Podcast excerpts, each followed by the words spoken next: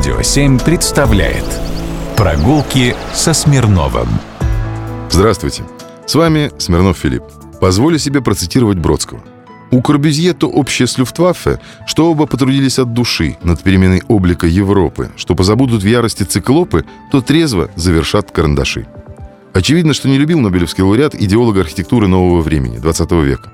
Какие признаки у этой архитектуры? Объемы, блоки, поднятые над землей, свободно стоящие колонны под ними, плоские используемые крыши террасы, сады на крыше, прозрачные, просматриваемые насквозь фасады, свободный фасад, шероховатые неотделанные поверхности бетона или полированный бетон и натуральные материалы, свободные пространства этажей, так называемый свободный план. Сейчас все эти приемы стали привычными чертами современного строительства. Однако когда-то это были просто программные пункты концепции Ле Корбюзье – Биографию Ле Корбюзье пересказывать не буду. Для меня важно в ней то, что сначала он занимался эмалями для часов и ювелирным делом. Потом попробовал себя в архитектуре.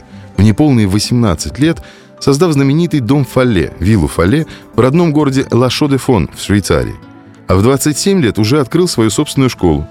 Началу преподавательской деятельности предшествовали несколько длительных путешествий и практика у парижских пионеров железобетонного строительства, а также несколько успешных архитектурных проектов. В октябре 22 года Ле Корбюзье исполнилось 135 лет. Событие прошло практически незамечено. Но знаменитый архитектор дружил со многими русскими архитекторами после революционной поры, сильно повлиял, или, как сказали бы сейчас, выступил инфлюенсером на развитие их идей.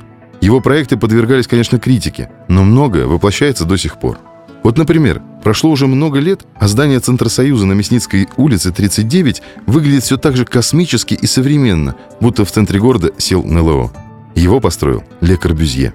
Потребительская кооперация зародилась в России в 1864 году на волне реформ 1861 года, а в 1898 году был создан Московский союз потребительских обществ, впоследствии Центросоюз, представителем которого с 1926 года стал Исидор Любимов.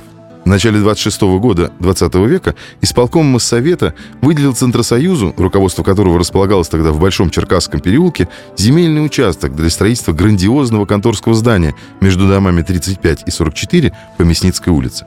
Аппарат Центросоюза насчитывал в это время 2500 сотрудников, которых предполагалось разместить в этом здании. В результате конкурса в три тура, проведенного Всероссийским обществом гражданских инженеров, победил Ле Корбюзье. Здание построили. И этому нельзя не порадоваться. А вот не знаю, что было бы, если бы другая идея швейцарца была бы реализована. Он предложил однажды просто перестроить Москву. Может, тогда бы я заговорил по-другому. Пока же рекомендую сходить на объект и самим решить, прав Бродский или я. Прогулки со Смирновым. Только на Радио 7.